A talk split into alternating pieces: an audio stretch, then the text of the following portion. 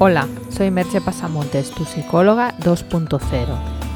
Si hay algo que no funciona como crees que es debido o simplemente quieres mejorar y sentirte mejor, contrata mis servicios de psicoterapia y coaching online o presencial en mi web merchepasamontes.com. El podcast de hoy lleva por título 14 días para ser más felices.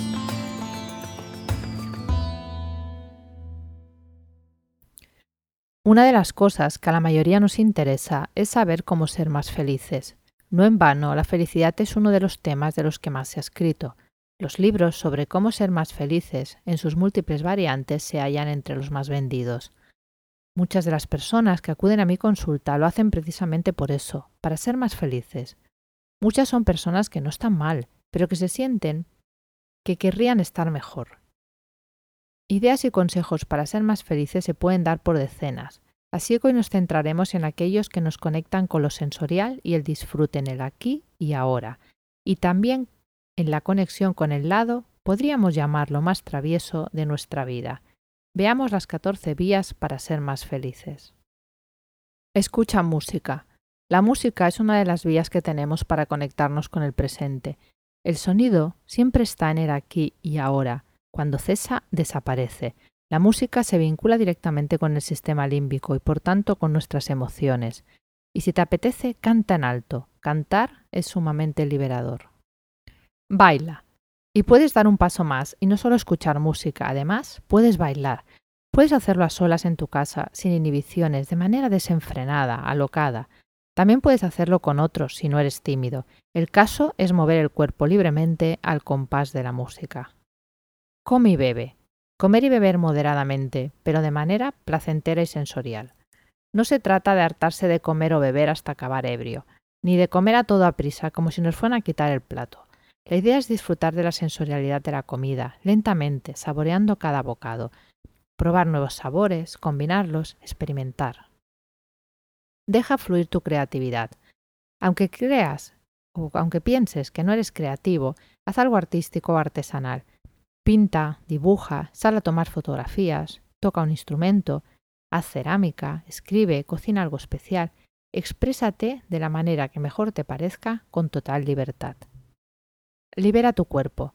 Conecta más con tu propio cuerpo y permítete sentirlo. Puedes acudir a masajes, a ir a unas termas, tomar el sol o practicar sexo con intención y conciencia.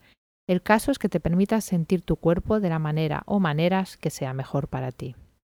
Abraza más. Abraza más a tus seres queridos, pero no de un modo ligero, sino con intención y poniendo atención plena en ello. Cada abrazo es una descarga de oxitocina que te llena de bienestar.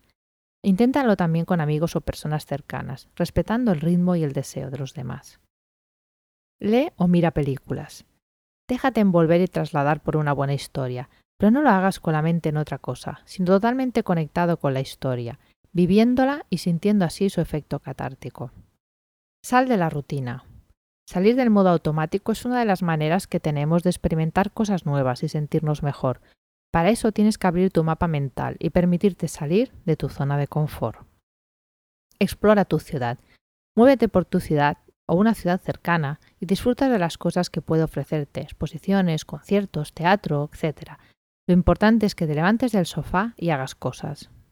Sal a la naturaleza. Los beneficios del contacto con la naturaleza son múltiples. Baja la tensión arterial, reduce el estrés, te conecta contigo mismo. Trata de salir a la naturaleza si es posible una vez por semana. Si no puedes salir fuera, pasea por algún parque un poco grande de tu ciudad. Ten una mascota, o por lo menos ten contacto con animales de manera periódica. Ya expliqué en, en otro podcast los beneficios de tener una mascota. El contacto animal nos conecta con nuestra parte más instintiva y natural. Viaja. Si tu economía te lo permite, viaja y adéntrate en otras maneras de vivir, culturas cercanas o lejanas. Transgrede alguna norma. Siempre que sea legal y ético, puedes permitirte transgredir alguna norma. Normalmente son normas autoimpuestas que no tienes ninguna obligación de cumplir. Atrévete a romper alguna de ellas y a pensar fuera del mapa limitado de tu mente. Practica mindfulness es una de las mejores vías para relajar tu mente y aprender a estar en el aquí y ahora. Como ya te he comentado en otras ocasiones, si no sabes cómo empezar, busca a alguien que te guíe en el camino. La mayoría de estas vías para ser más felices son conocidas y están al alcance de tu mano, pero muchas veces se te olvidan y te dejas arrastrar por lo rutinario y lo cotidiano. Lo ideal sería que las anotases en tu agenda para estar así seguro que le vas a dedicar un tiempo y espacio determinado. Puedes incluir otras actividades que a ti se te ocurran y escoger de esta lista aquellas que mejor van con tu manera de ser.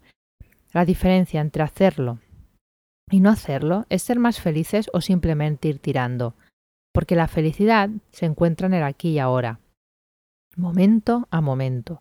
Cualquier otro lugar en el que la busques no hace más que demorar aquello que ya tienes a tu alcance.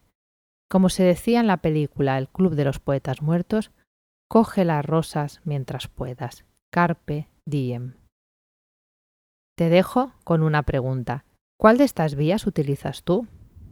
Hasta aquí el podcast de hoy puedes encontrar más información sobre lo hablado en el podcast o sobre mis servicios profesionales de psicoterapia y coaching en mi web merchepasamontes.com. Nos escuchamos en el próximo podcast. Bye bye.